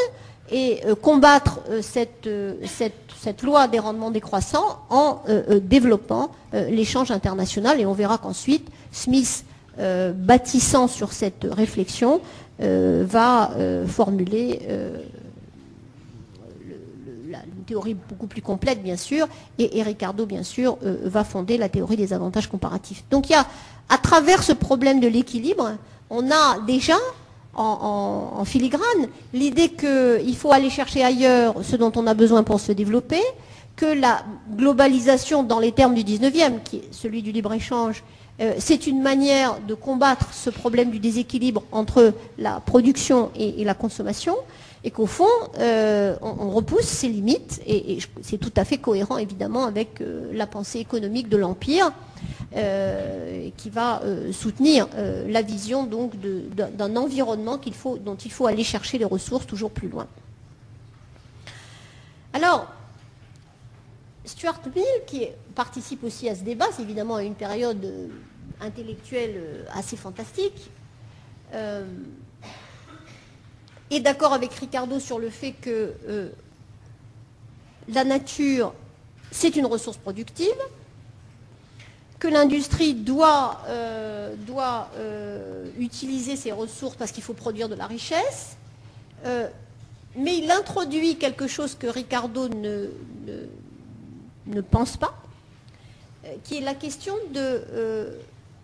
la réflexion sur le progrès technique, l'entretien de la valeur de ces ressources naturelles et le fait qu'il y a une valeur à ces ressources spécifiques. Et loin de, au fond, de, la logique du, raisonnement de Ricardo, c'est que la rente, elle est, c'est, un prélèvement sur la richesse qui est injuste et qui est inefficace. Et c'est pour ça que Ricardo va plaider pour l'ouverture euh, des importations, pour, euh, l'ouverture du marché anglais aux importations de blé euh, du reste du monde. Parce qu'il pense que rémunérer de façon excessive les propriétaires fonciers est un prélèvement injuste et inefficace sur la richesse. Mais il ne dit pas ça, enfin il ne se positionne pas dans ce débat, mais il dit il y a bien une valeur à ces ressources naturelles qui sont offertes par la nature et elles ont une valeur intrinsèque. Et il faut les conserver. Et quitte euh, d'une certaine manière à réfléchir l'accroissement de la population, il y a peut-être un équilibre, un bon équilibre il appelle cela l'état stationnaire, qui équilibre la population avec les ressources naturelles si on pense qu'elles ont une valeur intrinsèque et qu'il faut d'une certaine manière les conserver. Et donc, d'une certaine manière, euh, Stuart Mill, il, euh, alors pour Ricardo, il n'est pas question de finir la croissance, de limiter la croissance. Euh, c'est donc une projection vers la mobilisation de l'ensemble des ressources que, construit Ricardo dans, ses principes d'économie politique. Mais euh, pour Stuart Mill, l'idée est bien de qu'il y a quelque part l'idée que la croissance n'est pas infinie et qu'il y a une valeur intrinsèque, fondamentale, à la valeur de la nature. Et, il y a, y compris dans les travaux de Stuart Mill, l'idée que la nature a une valeur, la nature intacte, celle qu'on va retrouver chez les penseurs conservateurs de la nature du 19e, elle a une valeur en soi, et c'est la première émergence, en tout cas dans le débat de l'économie, de l'idée qu'il y a peut-être une valeur d'existence de la nature et qui n'est pas seulement la valeur de la production que cette nature permet. Donc quand on termine à très grands traits cette visite chez les penseurs économiques du 19e, on s'aperçoit en tout cas qu'il y a deux notions qui en ressortent fortement, qui en ressortent, mis à part euh, Stuart Mill. La nature est au service de la société humaine pour satisfaire ses besoins, et donc c'est une vision instrumentale. L'homme surplombe la nature, clairement. Deuxièmement, il y a bien un souci du côté des limites de ces ressources naturelles, incarnées ou plutôt matérialisées par la loi des rendements décroissants de Ricardo, et le fait qu'il euh, y a effectivement des limites dans ces ressources, qu'on cherche à équilibrer le rapport entre la population et les ressources par la contraction de la population, ou qu'on cherche à équilibrer la population et les ressources par la conquête du monde extérieur. Mais il y a donc l'idée à la fois de la nature comme outil pour l'activité humaine et la nature comme limite pour le développement des activités humaines. Et ça n'est que chez Stuart Mill qu'on commence à penser qu'il y a peut-être une autre idée à se faire, qui est qu'au fond l'homme euh, est une espèce parmi d'autres de la nature et qu'il y a une vertu à euh, penser la nature de façon intacte. Alors, on va prendre un, point de vue très différent maintenant. Euh, je vais accélérer un petit peu parce que j'aimerais qu'on passe quand même au moins une demi-heure sur le, ou un petit peu moins d'une demi-heure sur l'exemple de Lisbonne. C'est toujours dans ce 19e, il y a évidemment un débat euh, très important qui n'est pas le débat des économies sur la nature. La nature est une question pour euh, les sociétés euh, développées, euh, l'Europe, les États-Unis du 19e siècle, qui est, un, c'est un sujet très important. Et, on redécouvre la nature dans la deuxième moitié du XXe siècle en l'ayant un peu oublié dans la, première. Mais dans le 19e, que ce soit la littérature, la peinture, mais aussi et les philosophes et les mouvements religieux, on, est dans, un, dans, une période où vraiment euh, on, a un regard philosophique qui, est important. Et tout simplement pour se dire au fond, euh, si on quitte ce point de vue de l'homme qui surplombe la nature, qu'est-ce qu'on trouve? Eh bien, on peut trouver, on peut trouver euh, une vision où, loin d'être au-dessus des autres espèces, l'homme fait partie de la nature et il est une espèce parmi d'autres. Alors on va retrouver cette pensée, peut-être que vous avez lu un auteur comme James Lovelock, qui est un de, ceux des, écologues qui euh, plaide pour qu'on comprenne le système planétaire comme un système euh, dans lequel nous sommes une espèce parmi d'autres et particulièrement dangereuse. Euh, et donc que le risque, c'est non pas que la planète disparaisse, mais que d'une certaine manière, Gaïa, c'est ainsi qu'il nomme cet écosystème unique, euh, qui, est constituée par la planète euh, euh, finalement se débarrasse de l'espèce humaine parce qu'elle déséquilibre trop les rapports justement entre ces espèces. Mais cette pensée que nous retrouvons, y compris dans ce début du XXIe siècle, elle, vient de, courants différents que je vais un peu passer en revue, et notamment ce qu'on appelle la pensée écologiste profonde. Et l'un de ces auteurs, il y a deux petits textes qu'on vous a mis sur le NTG, très courts, euh, qui essaye d'expliquer qu'est-ce que c'est que euh, la deep ecology, qu'on a traduit en français euh, comme on peut, les écologistes profonds, c'est franchement pas génial comme traduction, mais on n'en a pas trouvé d'autres. deep voulant dire, en fait, ne s'opposant qu'à superficiel, qui est en anglais swallow. Donc shallow, il y a des shallow écologistes ou des deep écologistes. Et dans le débat américain, ça oppose ceux qui pensent qu'on peut s'en sortir, en gros, en faisant une réforme de nos modes de consommation, en étant plus efficaces, au fond, les réformistes du développement durable d'aujourd'hui, et puis ceux qui pensent que non, c'est pas possible, et qu'il faut faire autrement, et qu'il faut revenir vers un ratio de l'espèce humaine par rapport aux autres espèces qui soit nettement plus raisonnable. Et quand on écoute les chiffres, évidemment, on s'est beaucoup moqué de ces deep ecologistes, de ces écologistes profonds, parce que pour eux, ce que chiffre que reprend James Lovelock dans, ses livres sur Gaïa, euh, le bon ratio population-ressources mondiales, c'est 700 millions d'habitants sur Terre. Pas beaucoup. Euh, évidemment, la question étant toujours comment, bon, on, comment on fait, hein, puisqu'on est déjà 6 euh, milliards, on va être 9, 12, comment on va faire pour passer de 12 à 700 millions Évidemment, sans élimination de masse, on ne voit pas très bien comment faire. Donc on a beaucoup raillé l'écologie profonde, mais quand on les lit plus sérieusement, qu'est-ce qu'on voit? Un courant qui dit au fond, euh, si on ne se considère pas comme le centre du monde, si on abandonne notre, notre vision anthropocentriste, si c'est possible, si nous pouvons penser, nous humains, quelque chose d'autre que d'être au centre de, l'univers, qu'est-ce que, euh, au fond, qu'est-ce que c'est que cohabiter avec les autres espèces dans un équilibre? Et, du coup, euh, Nice Nas dit des choses raisonnables en disant, euh, bien sûr, on ne va pas être 700 millions d'habitants tout de suite. Peut-être qu'on y sera dans le 22e siècle. Peut-être que vers le 22e siècle, on commencera à s'orienter vers cette décroissance de la population. Donc c'est déjà beaucoup moins caricatural que ce qu'on en dit euh, couramment. Mais on trouve cette notion de, radicalisme dans la pensée écologiste, y compris aujourd'hui. Des penseurs comme, euh, enfin je ne sais pas si on peut l'appeler penseurs, mais des expérimentateurs ou des observateurs de la nature comme euh, euh, Cousteau en France, qui a beaucoup euh, fait pour le développement de l'exploration sous-marine. D'une certaine manière, Nicolas Hulot, quand il propose, enfin quand il fait ce tableau catastrophiste de ce que nous sommes en train de faire à la planète, sont dans ce courant qui, au fond, pousse à un radicalisme pas, forcément toujours les uns ou les autres, mais un radicalisme dans la manière dont il faut envisager le changement pour euh, euh, sortir de cette idée de la nature instrument du développement de l'activité humaine. Et NAS pose le problème de l'égalité des droits.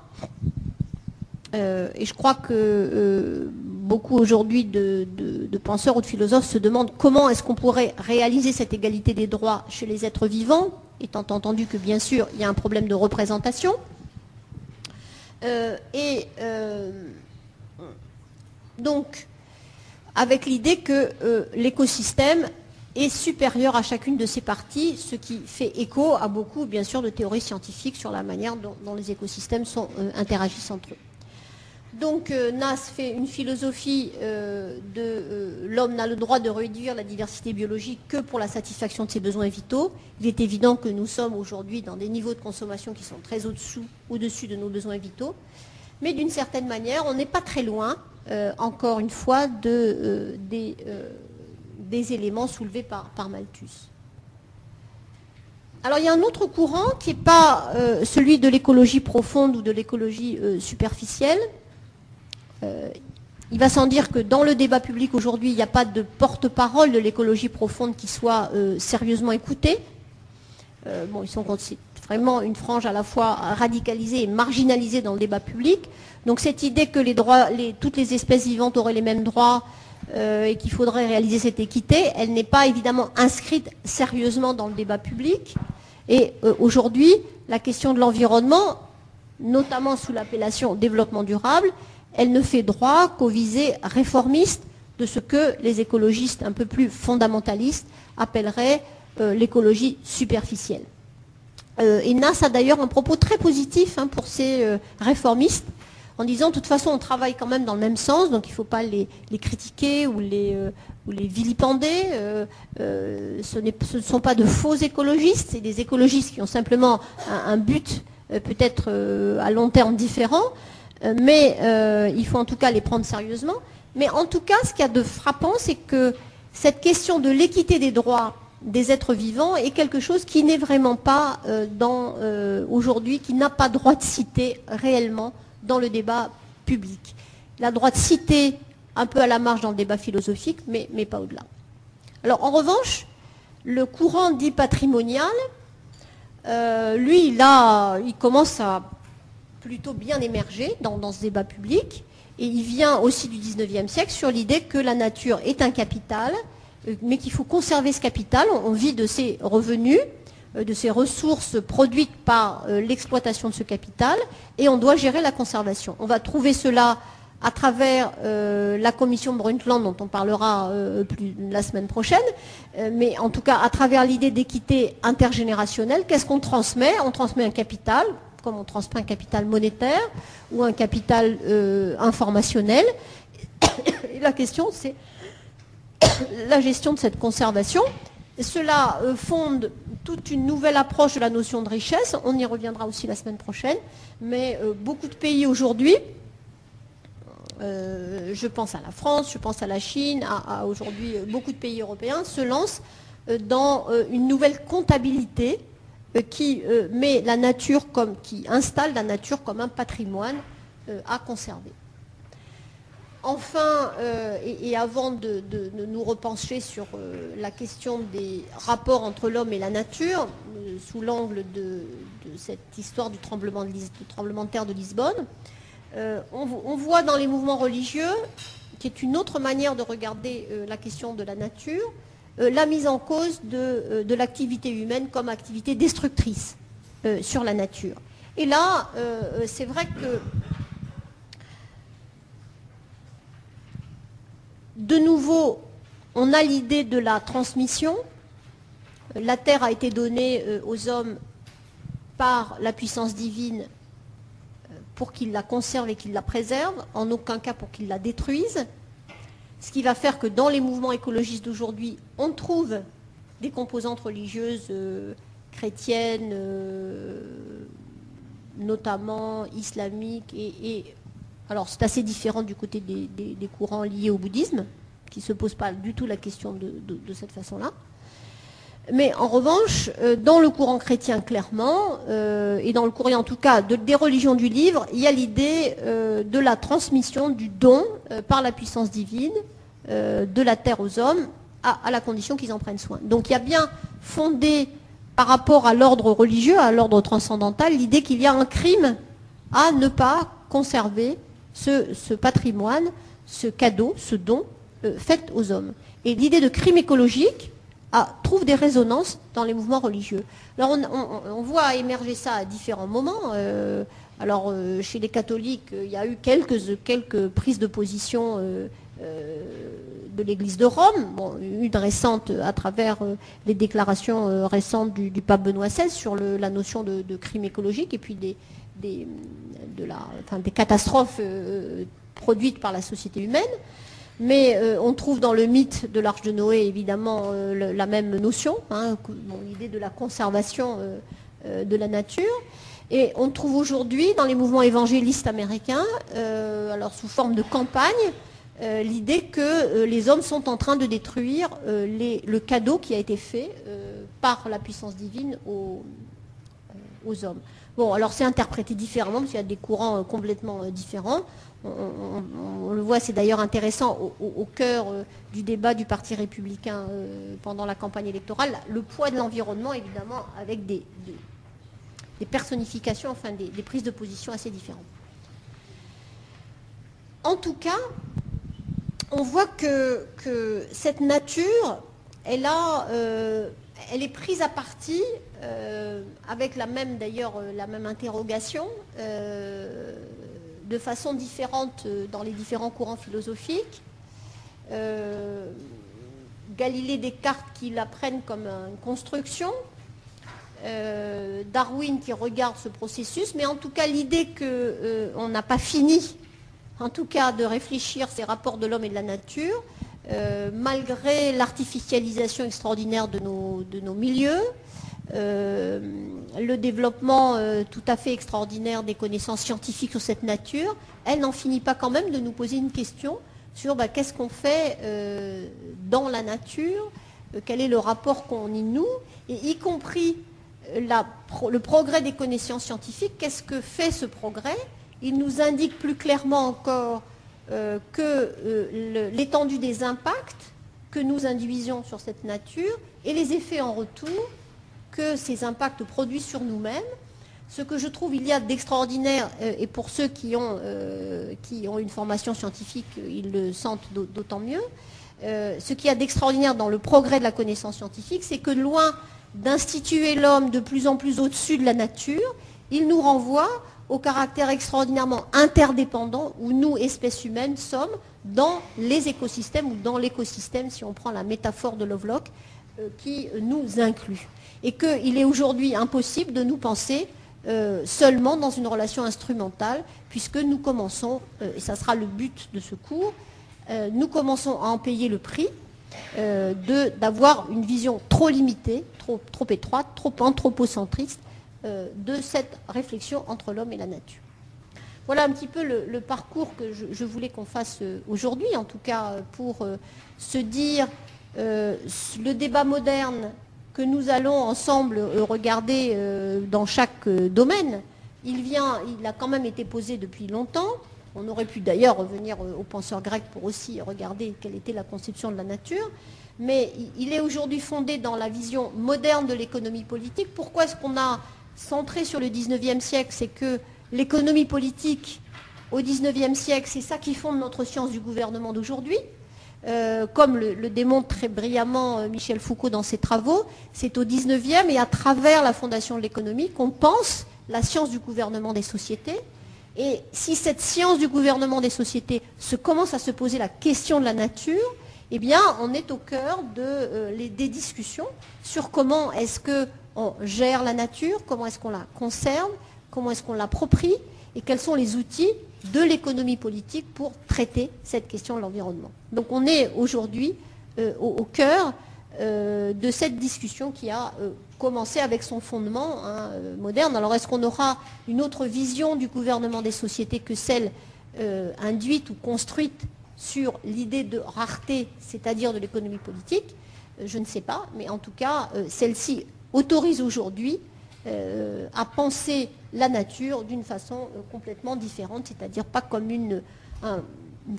force productive illimitée dont nous pourrions euh, user sans, précaution. Alors, je vais passer la parole à, François Gémen pour un petit exercice, puisque bah, l'interactivité dans cette première séance, elle est forcément un petit peu plus limitée. mais toujours pour réfléchir sur ce rapport de l'homme à la nature à travers un débat philosophique qui a opposé euh, Voltaire, euh, père des Lumières, et Rousseau, qui était un peu le contestataire de l'époque, et, souvent maltraité d'ailleurs par ces, euh, philosophes mieux installés, même s'ils étaient parfois poursuivis par les autorités politiques, mais avec l'idée que à l'époque, la question que se pose Voltaire, et les Lumières, c'est la question de, contestation de ce cadeau divin. Euh, évidemment, bien sûr, de l'existence de la puissance divine, euh, mais surtout du caractère euh,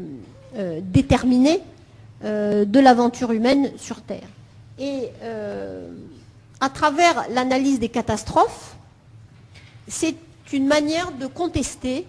l'idée que Dieu décide de tout et, euh, la tautologie qui fait, comme l'installe le philosophe Leibniz,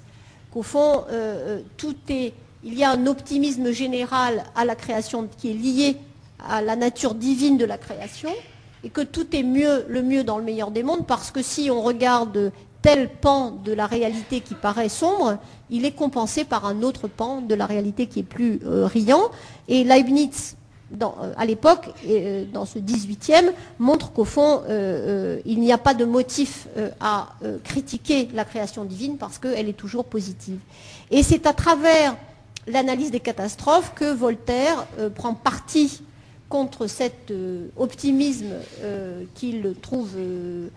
non fondé de Leibniz et pour contester l'idée qu'il y a un Dieu bénévolent qui aurait orchestré, y compris le tremblement de terre qui va faire autant de morts à Lisbonne. Mais, alors ça c'est le débat théologique, mais ce n'est pas celui qui nous intéresse aujourd'hui, mais l'idée qu'au fond, euh, ce qu'il y a d'intéressant dans le débat qui va opposer Voltaire à Rousseau, et je laisse la parole à François, c'est toute la question de l'imbrication entre l'activité humaine et la nature qui est finalement au cœur de ce débat entre Voltaire et Rousseau pour contester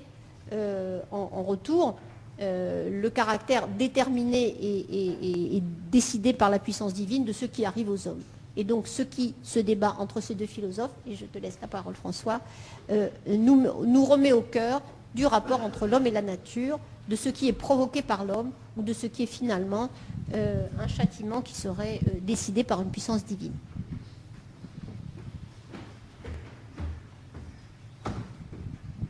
on, va donc passer dans, une partie du cours que vous allez retrouver lors de chaque séance et qui va nous permettre de nous arrêter vers la fin du cours sur une illustration ou un cas pratique ou un épisode historique ou politique qui va essayer de nous permettre de comprendre d'une autre façon euh, ce qui était présenté dans l'exposé. Donc c'est euh, aujourd'hui un peu le, baptême du feu de l'exercice. C'est quelque chose que vous retrouverez régulièrement dans les séances et donc j'espère que, que ça vous plaira. Alors aujourd'hui on va s'attacher à essayer de mieux comprendre et d'analyser une des grandes catastrophes du XVIIIe siècle, qui est le tremblement de terre de Lisbonne, qui a lieu en 1755, c'est-à-dire en plein euh, siècle des Lumières. Et c'est un tremblement de terre qui va être très très important, très important, dans la relation de l'homme à la nature et dans la perception de cette relation qu'il va avoir, non pas tant par son ampleur et par la destruction qu'il va causer, mais par les débats qu'il va susciter. Et donc, essayons de nous remettre un peu euh, en, situation. On est au XVIIIe siècle, le siècle des Lumières, qui est donc aussi le siècle euh, du despotisme éclairé, où de plus en plus euh, l'homme va essayer de se détacher de Dieu et où on va de plus en plus essayer de gouverner sur, sur base de la raison. Et je vous donne simplement une anecdote pour vous exprimer comment sont perçus les tremblements de terre au XVIIIe siècle. Et ça se passe à peu près à la même époque que le tremblement de terre de Lisbonne, et ça se passe euh, en, Prusse. Et il se fait que Frédéric II, qui est le roi de Prusse à l'époque, et qui est l'exemple même du despote éclairé, qui gouverne donc sur, base de la raison et pas du commandement divin, euh, eh bien dans l'Empire, à la cour de Frédéric II, on voit des messagers arriver euh, qui font état d'une secousse tellurique, d'une secousse sismique qui était ressentie euh, aux confins de la Prusse. Et donc, les gens, les messagers arrivent et accourent et disent à Frédéric II, il faut faire quelque chose, euh, il y a du dégât, on a ressenti une, une, secousse sismique et Dieu va bientôt nous punir et bientôt un tremblement de terre va arriver. Et Frédéric II est très énervé par ces informations et va déclarer ces informations illégales. En d'autres termes, il va menacer n'importe qui ose encore parler de cette secousse sismique de prison. Et tout ça pour une raison très simple, simplement parce que dans les royaumes des despotes éclairés, les tremblements de terre n'ont pas leur place. Et donc Frédéric II, au milieu du XVIIIe siècle, va tout simplement interdire les tremblements de terre en Prusse. Au motif que les tremblements de terre n'ont pas leur place, puisqu'ils sont des punitions de Dieu, et que nous gouvernons sur base de la raison, et que donc les tremblements de terre n'ont rien à faire chez nous, et c'est ainsi que partout dans le royaume de Prusse, Frédéric II va dire Quiconque ose encore me parler d'un tremblement de terre ira en prison. C'est donc pour dire le contexte, et la façon dont les tremblements de terre euh, vont être perçus quand le terrible tremblement de terre de Lisbonne va se produire en 1755. Donc voilà, vous voyez que l'image ne passe pas, mais vous la retrouverez euh, dans les illustrations du groupe ONTG. Et donc, euh, le tremblement de terre de Lisbonne va être un désastre assez terrible qui va détruire l'essentiel de la ville, qui non seulement va être un tremblement de terre, mais le tremblement de terre va en plus être suivi d'un tsunami, tsunami qui lui-même va être suivi d'un grand incendie, et donc la destruction de Lisbonne est quasiment totale. On compte 70 000 morts et il ne reste que 3 000 des 20 000 maisons que comptait la ville euh, qui tiennent encore debout. Le tremblement de terre de Lisbonne va prendre une signification très particulière. Parce que le Portugal, à l'époque, est un État très catholique, c'est aussi un État en pleine expansion, et Lisbonne est la quatrième ville d'Europe, après Londres, Paris et Naples. Et surtout, le tremblement de terre va se produire le 1er novembre, qui est, comme vous le savez, le jour de la Toussaint. Il va se produire à 9h30 du matin, c'est-à-dire au moment où la plupart des Lisboètes sont à la messe. Et donc, en pleine journée de Toussaint, alors que les fidèles sont dans les églises, va se produire cette terrible catastrophe. Et donc, très rapidement, on est en plein siècle lumière, il va y avoir euh, une grande réflexion et de grands débats qui vont se produire sur l'origine de cette catastrophe. Comme Madame Tubiana l'a rappelé tout à l'heure, euh, le regard qui dominait sur les catastrophes à l'époque était celui des philosophes optimistes comme Leibniz ou Alexander Pope, qui disaient tout est pour le mieux dans le meilleur des mondes. Et finalement, euh, tout fait partie d'un grand dessein et tout est orchestré par Dieu qui, entre toutes les solutions et toutes les options possibles, a forcément choisi la meilleure. Et donc, ce qui peut nous apparaître comme, un désastre ou comme un cataclysme, en réalité répond au dessein de Dieu et tout est pour le mieux. Et Voltaire qui est donc la superstar de l'époque, va voir la catastrophe et va dire non, ce n'est pas possible.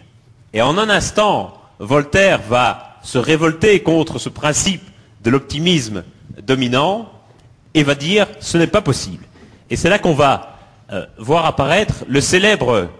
poème de Lisbonne de Voltaire, qui est un des, grands textes classiques euh, de la littérature euh, française, où on trouve ce vers célèbre Lisbonne est abîmée et l'on danse à Paris. Et donc, vous avez ici le texte du poème, qui est évidemment très révélateur et très significatif, puisque Voltaire s'en prend directement à ces philosophes optimistes en disant est-ce que vous allez encore dire, en voyant ce désastre, en voyant ces morts et ces blessés, est-ce que vous, Leibniz ou Pope, allez encore oser dire que tout ça est la volonté divine et que c'est Dieu qui a voulu tout cela? Est-ce que vous allez oser dire demain que tous ces gens qui ont péri sous les ruines sont des gens qui avaient commis des crimes et des gens que vous punissez? En d'autres termes, est-ce que vous allez oser dire que Lisbonne, la catholique, était vraiment plus susceptible d'être punie que Paris la décadente où n'arrête pas de danser et de boire.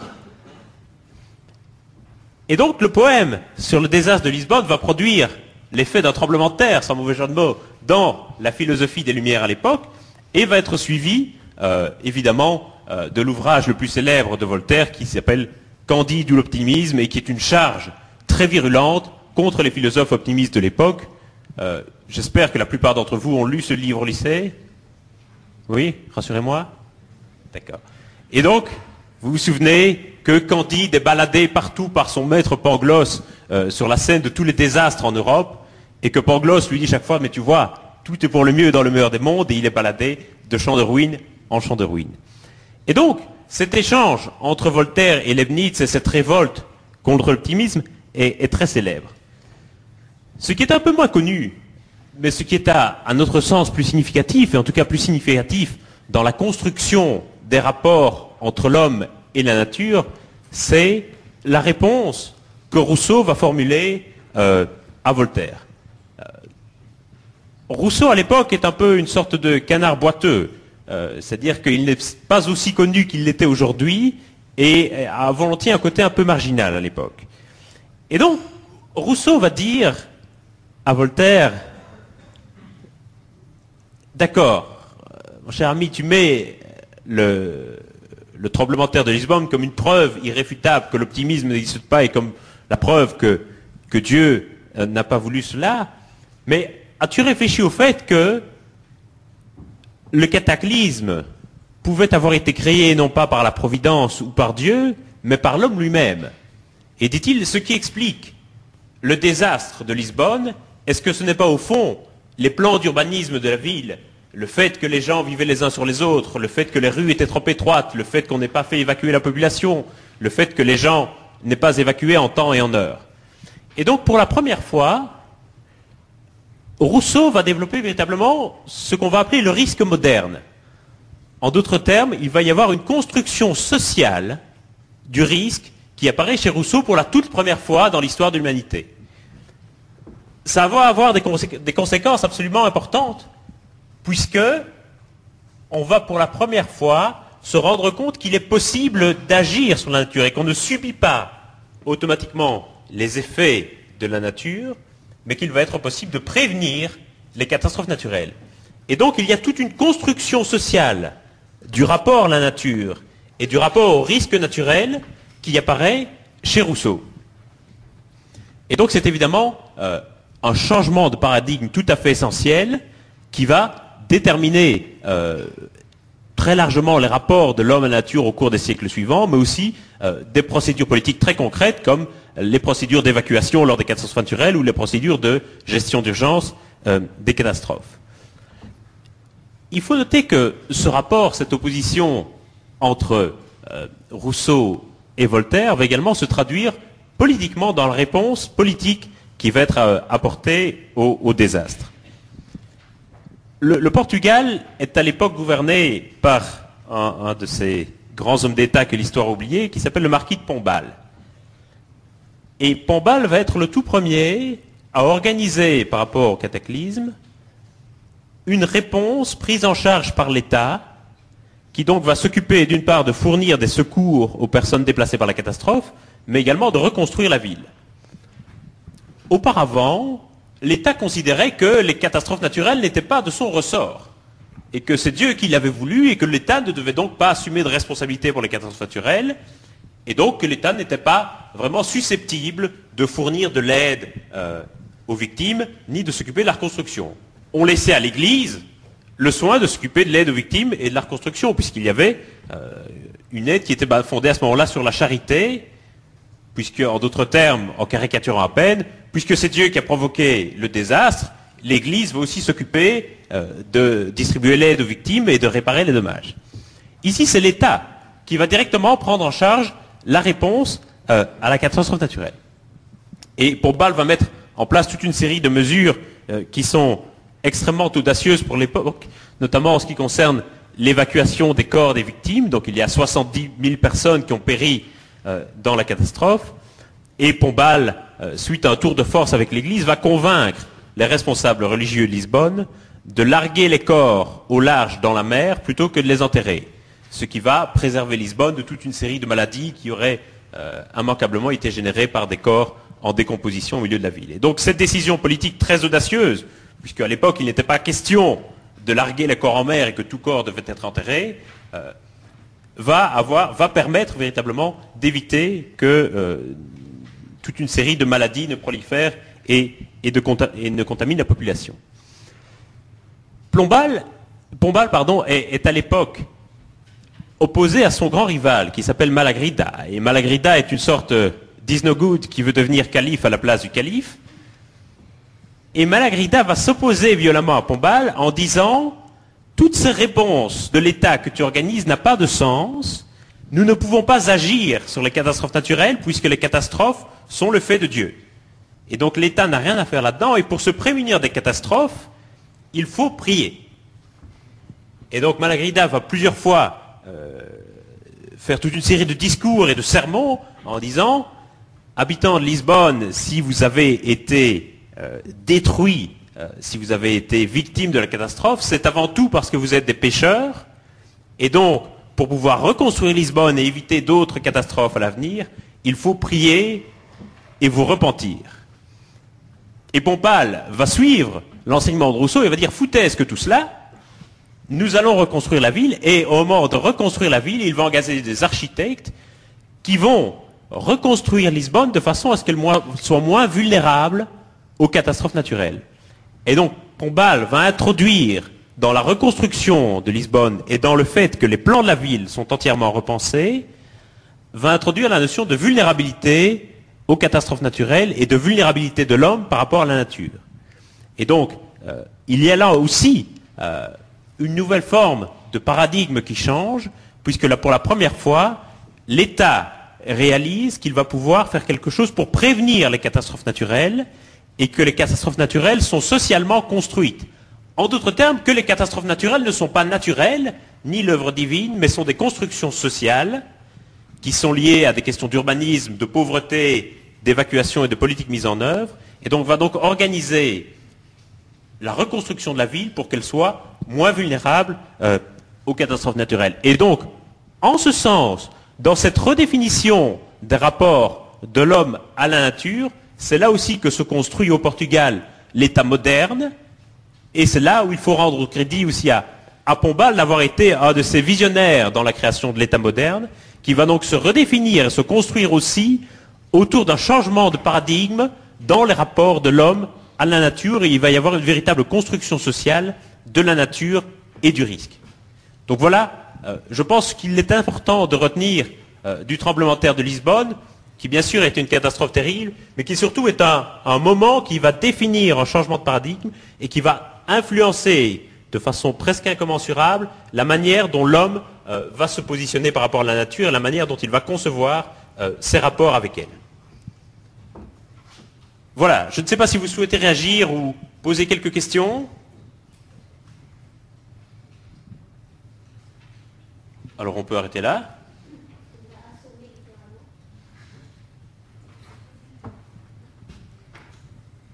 Ok, ben on va, on va arrêter là alors peut-être. Ou alors vous dites un mot de conclusion?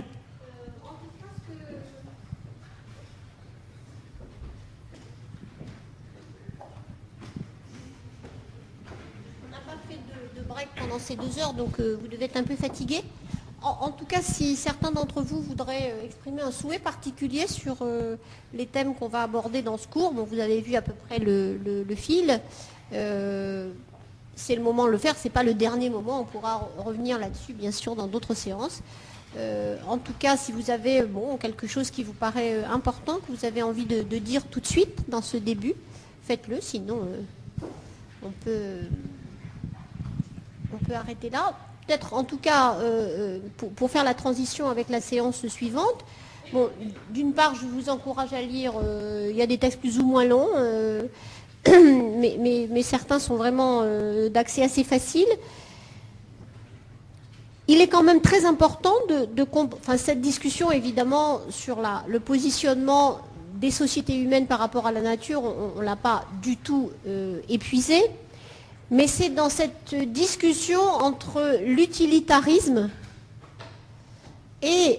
euh, l'idée d'une nature qui a une valeur en soi que le débat va se poursuivre. Et lorsque la semaine prochaine, je vais essayer de décrire les stratégies de gestion de la nature, euh, toujours en revenant sur cette notion de limite, on va retrouver euh, cette notion de l'homme dehors ou de l'homme dedans, en ayant ajouté euh, la notation très importante que François vient d'apporter avec ce débat de Rousseau et de Voltaire. Euh, Voltaire répondant à Rousseau quelque chose qui, ne voyant pas en fait dans la discussion au fond le caractère novateur de l'apport de Rousseau, qui est que d'une certaine manière aussi, la nature et notre place dans l'écosystème fait que nous sommes dans une construction sociale et que du coup les réponses à apporter à ces questions de changement sont aussi des constructions sociales. C'est-à-dire qu'il n'est pas évidemment de nature naturelle, particulièrement aujourd'hui où d'une certaine manière, euh, bien sûr, on découvre encore quelques tribus sauvages en Amazonie, mais on sait que malheureusement ce ne sont pas des tribus sauvages et que du coup l'exploration finale du monde a, eu lieu ou, est vraiment complète. Et donc euh, nous sommes aujourd'hui dans un écosystème dont on connaît les bords et dont effectivement il y a bien une construction sociale de cette nature euh, la nature sauvage euh, ayant d'une certaine manière largement disparu. Donc cette Troisième notion qui est la question de la construction sociale de notre rapport à la nature. Euh, elle évidemment, c'est le troisième pilier avec les limites et avec celle de cette question de savoir si nous sommes dedans ou si nous sommes dehors. En tout cas, à la semaine prochaine.